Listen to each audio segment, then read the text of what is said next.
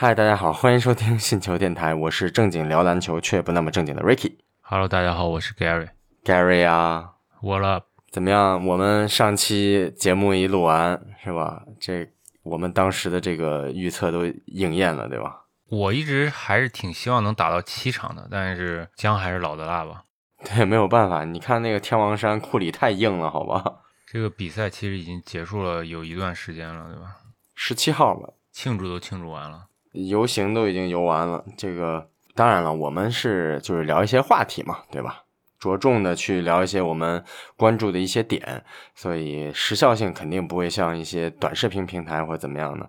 大家收听我们节目也都是因为喜欢我们的话题，对吧？那这个比赛确实非常精彩，就连平时嬉皮笑脸，对吧？小学生库里都哭了。比赛过程中也是激荡回肠，但是比赛结束之后，你看伊戈达拉的表现，对吧？格林的表现，嗯然后库里的那个表现，还有维金斯的那些，就是赛后的瞬间，其实都很让人动容。对我都我都我眼圈反正也红了，当时我感觉库里这么乐天的一个小学生是吧？嗯，好像从来没有看过前面三冠也没有这样过。对，因为这个比赛啊，就这一年，今年二零二二年，库里拿到总冠军，拿到 MVP，我认为是真正意义上库里库里带领这个球队拿到总冠军的。因为之前拿到那三个总冠军，其实就从 M F MVP、你就可以看出来了，对对吧？一个杜兰特，然后一个伊戈达拉，然后但是这次就是我毫无争议就是库里。实至名归啊！对，因为虽然我们一直嘴上不服输，就说格林的作用很大，但是他在这个进攻端的帮助也是很有限。然后在防守端，他确实还是能发挥自己的这个长处和优势。然后包括汤普森，他也能投出一些关键的进球，但是很明显和三年前或者是四年前的顶峰时期的这两位球员都没法比了。你包括我们说的对吧？就是球队的这个就核心球员之一，四位核心球员之一鲁尼是吧？一直在队里没有被交易走的鲁尼，他和四年前那个身材对比也是，就好像是一个就是吹起来了。对蓝领大叔一样。对，所以这个库里真的非常不容易。毕竟虽然他打球的这种方式是，对吧，细水长流型的这种打球方式，不太容易受伤，但是他也经历了很多伤病。而他不光经历了身体的伤病，他也经经历了很多心心灵上的这些怎么说呢？动荡吧。嗯，你想想他这个，我觉得库里他就是他的心理重建的能力要比很多球员都要好。对，就他的这个受挫之后的这这个自我恢复，包括调整，真的是就整个系列赛到总决赛，全部都说明了这么一个问题。不是有一句话怎么说吗？真正的勇士敢于直面惨淡的人生。我觉得这个库里今年的这个总冠军，就是真的是为自己证明了吧？其实他对于联盟的整个影响，就这么十年的时间，变成了一个小球的联盟。对，所以说他的影响力真的是非常的大，而且这么一个总决赛的冠军以及 FMVP 就可以真的是为自己证明了吧？库里确实是一个跨时代的球员，他改变了整个联盟的打法，打法，而且其实他改变了篮球的规则。你虽然 NBA 的规则没怎么变啊，但是因为现在不是美国有一个很很流很火的三人篮球赛嘛，对吧？Big Three，嗯啊，Big Three 对它不是有一个超远距离的那个三分嘛，就远距离投篮。，logo shot，对 logo shot，我认为这个球其实就是这个这个点啊，就这几个点，其实就是为库里量身定制定定制的。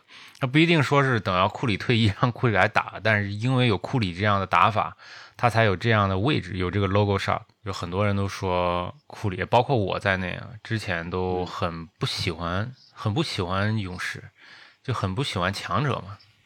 嗯因为他们在前之前那三年太顺了，然后而且对面还是就对的是骑士嘛，一直跟詹姆斯在对抗。当时其实詹姆斯是一个人带队嘛，带着一个 CBA 球队来在打这个总决赛，然后 对吧？勇士队这个阵容是非常豪华的，当时啊，但是现在反过来了，库里带了一个 CBA 阵容，可能就是比 CBA 稍微强一点嘛，就算 NBL 阵容嘛，来打这个 NBA 总决赛。然后库里一个人，我我不能说就是只有库里最强啊，当然维金斯也很强，但是库里这个在更衣室和在球队，对吧？就是暂停阶段这个作用是很强的。你像他这种态度、心态啊，都是非常积极乐观、非常正面的，能激励这个球队。而且他周围那些能够让身边的队友变好的这种球员，对，而且他周围这些球员都很强。就是虽然我说是 CBA 或者 NBL 级别的这些球员啊，但是因为他们各有各的缺点嘛。你像维金斯，他就可能比较闷，对吧？然后像伊戈达拉、还有格林、还有汤普森，其实他们状态都在下滑了，但是他们就愿意围绕着库里来打，因为这些球员其实都是全明星级别的球员，但是因为他状态变没有。之前巅峰那么强了，但是又愿意围绕着库里做一些牺牲，这个他才能得到总冠军。就像当年的韦德一样，他愿意牺牲自己的这个出场时间，愿意牺牲自己的打法，然后来完成这个总冠军戒指的梦。对，这其实很不容易，真的很不容易。没错。既然我们开场说的库里，我们可以就是大概来盘点一下这个赛季库里他的取得的一些成就吧。对。也做一个总结，因为这个赛季其实已经呃收官了，也画上一个句号。你看库里这个赛季，他有三座 MVP 的奖杯。嗯，这个赛后他在推特上面发了一张图片就是说你们还有什么说的吗？对，他有三座嘛，就是一个是全明星的 MVP，嗯，还有西决西决的 MVP，以及总决赛的 Final MVP。对，所以说这三个 MVP 其实无论是从这个全明星娱乐的这个比赛也好，还是说西决乃至总决赛，我觉得都足够有分量。对，所以话还是说回来，就是库里是一个什么样的球员？你发现，你看我们有科密，有科黑，有詹密，有詹黑，但是你好像从来没有听说过有库里黑。就是库里好像他的这个呃人设以及他在联盟当中的这个口碑一直都是不错的。对，好像真的是。呃，大家都挺喜欢这么一个球员的，颜值即正义嘛，对吧？没有人会跟一个孩子对吧一般见识。其实库里是有很多这种热身的集锦，我们都能看到他很享受篮球这个运动。比如说他很远的在观众席啪一记超远的三分球，然后投进了，咵转身就回到这个呃更衣室，就感觉像个小孩嘛，就是大男孩一样，就给人传递一种。呃，篮球这个正能量，以及让人感觉啊，看了很赏心悦目，会发自内心的想要去了了解篮球这么一个运动。所以说，你看他的这个磁场，包括他的这个正能量，嗯，其实就让他成为那种球员，就是他能够真的让身边的队友都能够变得更好。你比如说，他让这个格林，包括。呃，克莱汤普森都成为了无可争议的这个名人堂的候选人，对吧？名人名人堂的球员，然后又让哈里森巴恩斯又拿到了议员的合同，嗯，包括之前 KD 对吧？进了两次总决赛，对，挣了两个这个 FMVP，但是当然是他自己挣的啊，但是这跟库里也肯定脱脱不了关系，对不对？包括伊戈达拉，包括这个呃，还有我们说这个科尔主教练，嗯，你像他现在。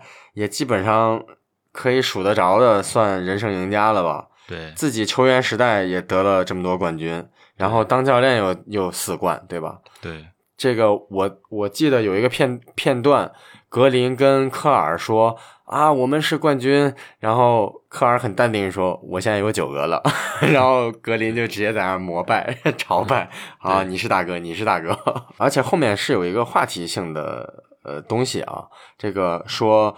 库里这么一冠，加上这个 FMVP，是不是可以能够跻身 NBA 的历史前十的球星？嗯，这么一个讨论，其实在网上也是很很激烈啊。你有关注吗，Gary？对，我关注了。库里一定是历史前十的球星啊。其实就是他，就是跨时代的球员。他对整个一个人把这个 NBA 联盟，就是这十年吧，形成了一个小球的这么一个打法。对他真的是一个划时代的球员。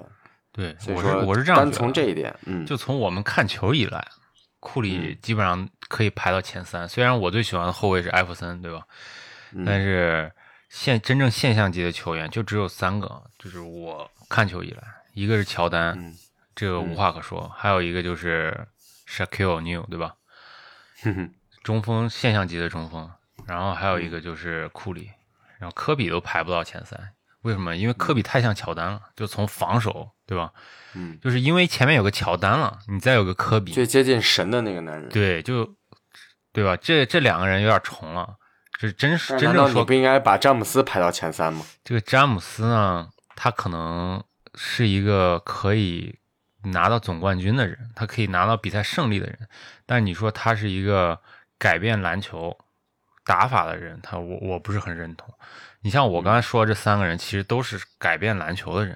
你奥尼尔就是典型，就是在中锋中锋时代最强的那个中锋。但是奥尼尔，我觉得奥尼尔应该不是改变篮球打法的人，奥尼尔应该是因为篮球本身是巨人运动嘛，嗯，他应该是代表了中锋的一个巅峰的球员，对，但是他他应该不算是改变篮球打法的。你说改变篮球打法，或者说影响球员们的打法的，库里绝对算一个，对，因为因为以前 NBA 都是就是常人去统治的，就对再往前的那些远古的这些巨兽，其实你看，包括拉塞尔，包括传统意义上的中锋时代，啊、中锋球员来掌掌控比赛的这么一个时代。对，那库里他作为后卫，对吧？他能够创造这么多这个历史的记录，嗯以及他个人的成就。那么库里他作为一个呃后卫的一个选手，组织型后卫，而且在这么一个位置上能够打出来这样的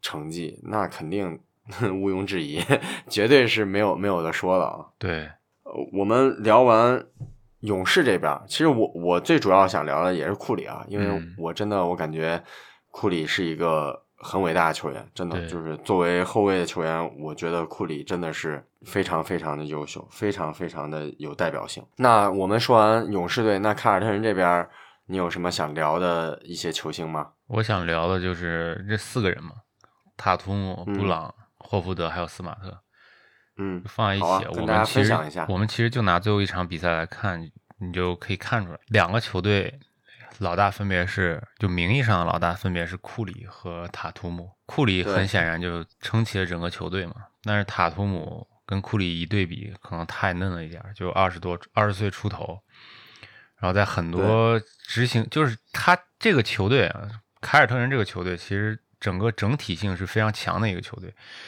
每场比赛的第一节或者前前半段嘛，这个执行能力都很强，但是一旦如果被勇士找到了破绽，然后打开了局面，其实我们看率先崩溃的都是塔图姆这个人。就塔图姆他很强，可能就是因为年轻嘛，他犯了一些错误，然后导致这个球队没法继续取得胜利。就塔图姆在很多关键比赛，他达到了他应该达到那个表现，但是又在很多关键比赛，他又嗯关键球没有没有处理好，关键该他投的他没投，他传了，或者该他突破的他没突破。其实最后一场比赛第一节的时候，斯马特每个球基本上都是拿斯斯马特在单打库里，对吧？嗯，然后基本上都成功率很高，要不然就造犯规，要不然就得分。但是不知道发生了什么事情啊，就到后后后半段，斯马特就有点畏惧单打库里了。当然，这库里的防守在最后一场也展现了他的硬度。但是我我觉得最关键一点是，就是塔图姆他对自己的位置不是很清晰，对教练的安排有一点混乱了。因为在那种高强度比赛的时候，其实作为一个年轻球员，他很容易上头。教练安排就是让你多投，多投中投，多投远投，然后就是从反超开始，塔图姆就是增加了他的突破，然后或者是不管是突破硬上篮还是突破分球，这效果都不是很好。真正嗯扛起这个球队的，就是第一节其实是斯马特，然后后面就是布朗和霍福德。我们看到其实霍福德在那几个关键的三分，真的把把这个比分迫近到十呃两位数以内嘛，就迫近在十分以内。很多球迷可能不是很关注凯尔特人队，所以不是很关注霍福德。其实霍福德这个球员是非常牛的一个球员，就他在老鹰时代其实是很厉害的啊。对，就是霍福德这个球员，他虽然现在年龄大了，他可能三十四岁，呃，他现在三十六岁了，他八六年生的，三十六岁了。自从霍福德进入联盟，霍福德就没有哪一个赛季没有进过季后赛？那就是得霍福德者得季后赛，对，就不管在老鹰 CBA 的阿巴斯一样，对，他在老鹰时期也好，在凯尔特人时期也好，通通都进季后赛了。就这个球员，你好像感觉他存在感不是很强，但是他只要在，就是一个定海神针。而且这个球员其实他是他是一名五届全明星的球员，所以这个分量可能现在刚开始看篮球或者是看篮球时间不是很长的球迷对他的印象不是特别深。但是我们呃，我们开始看篮球是零零年开始看的嘛，对吧？零零零一年开始看的嘛，对吧？那个时候没多长时间他就加入 NBA 了，对吧？零七年快上大学的时候就加入老鹰队。那那个时候就是我们看篮球看最多的时候，所以我们最疯狂的时候。对，很多球迷很喜欢霍福德，因为他打法就是很飘逸嘛，能内能外，是吧？能投三分。然后我们再说布朗，其实布朗有点像库里的一个球员，就是他的成长经历比较像库里，因为布朗也是在一个就是黑人，他是他们两个都是黑人嘛，但是又是黑人里边的就比较富有的阶级，所以他们整个成长环境是没有那么恶劣的。布朗这个球员，他心理素质也比较好，他没什么就是大脑发热的时候，对吧？重大缺陷，对他没有那种就是黑人球员那种，就是好像很血腥，对吧？但又很无脑那种，就是威威斯布鲁克这种感觉，是吧？或者是拿着球往里硬。是你偶像。对对，嗯，我偶像毕竟是澳洲人，是吧？他比较 tough。对，而且。布朗跟我的偶像是同年参加那个全明星，对，同年参加选秀的。他他的评分仅次于，就是布朗仅次于我偶像，就是他的评分，还有英格拉姆，所以他被，挺高的呀。所以他是探花秀啊。他他还是一个选秀前组建了一个由非裔美国人组成的一个顾问团队，专门就是为非裔美国人服务，就是他的这个社区意识非常强。很多人评价布朗这个人太聪明了，所以说他没法打 NBA。这是一个歧视啊，因为他他的意思其实就是说，这一个黑人如果不聪明，你就可以去打 NBA，就可以从事一些运动。但是他说布朗就是双关语吧，就是说你你因为太聪明，所以你没法打 NBA。怎么感觉说嗯，怎么感觉你说布朗其实有点像之前我们聊 丁威迪是吧？对，就丁威迪也是一个比较聪明的球员。对，对你像这些球员，他就不像我们传统认知里那样的一个黑人球员。就包括丁威迪，包括布朗，包括库里，打球的很合理，就是因为他们成长经历造就了他们有这样的表现，所以受教育程度比较高。对，所以你可以看到，在整个系列赛里，真正担当起球队进攻大旗、防守大旗的人，或者是很好的百分之百能执行教练战术的人，就是布朗。所以这个球队现在输了，虽然他已经达到了东部总冠军的高度，但是后面。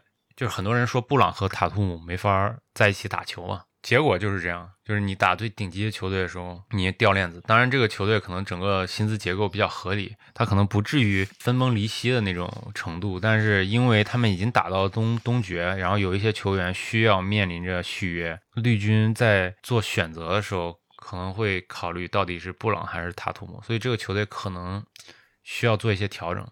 他不是。不是说我们觉得他需要做一些调整，而是从一个球队经营的角度来讲，他可能真的需要调整。所以我认为，如果要面临这个抉择的时候，可能塔图姆是被放走的那个人。So sad。反正这反正这个赛季，我感觉，嗯，这个总决赛真的是挺精彩的。嗯，说心里话，就是别管凯尔特人最终就是没有拿到这个总冠军，但是真的是让我。肃然起敬，这支球队就是我感觉这支球队是非常有韧性的。作为一支这么年轻的球队，他们能够往往都是在逆境当中能够把比赛给扳回来，而且最终能够杀死比赛去取得胜利。这一点让我觉得真的是非常令人敬佩。对，还有就是刚才你提到的这个整体性，嗯，看到这支球队。有像霍福德这种老将，嗯，在关键时刻的一些外线的输出，还有内线的造犯规，然后能够感觉到这支球队，他们又有自己的这种灵魂，他们会真的是这种整体性，以及大家在处理球的时候的那种对球场、对这个位置、对机会的理解，真的让我感觉到这支球队真的是。如果还能够以这个阵容再往下走个一个赛季或两个赛季，依然还是夺冠的热门球队，真的很厉害。对，凯尔特人一直都是夺冠的热门球队啊，因为他每一年基本上都能进总决赛，而且这个球队自始至终是吧？自建队以来到现在打那个打法好像都就是就是这样，一直都是比较强调防守、强调整体性的一个球队。就是拼刺刀的球队，同时还有进攻。对，所以我我所以我觉得塔图姆这个很危险，因为塔图姆他在真正最后决总决赛的时候，他的战术执行不是百分之百按照教练来走。那对于一个这样强调整体的球队，你像当时打东决，托马斯打那么好，不是也被放走？当然有各种各样的原因啊，然后包括之前的欧文，这些顶级球员都能就是打到很带领球队打到很后面。对吧？打到总决赛、东东部决赛、总决赛，但是最后就这样顶级球星在这个队好像待不下去，就是因为这个球队可能不需要一个顶级球星，而是需要一个真正的像布朗这样的人，像霍福德这样的人。没错，在我看来，凯尔特人就是东部的马刺，当然现在马刺可能已经不是马刺了，但是凯尔特人还是那个凯尔特人。嗯，对，还是有历史积淀的这么一个球队，人家这个球队的文化。舰队的基石，我们靠什么拿了那么多总冠军？靠什么去取得了这么多这个奖项？NBA 的总冠军也好，然后分区赛分区的冠总冠军也好，一定是有它的这个文化的。这文化这东西其实你看不见摸不着，但是你能感受得到。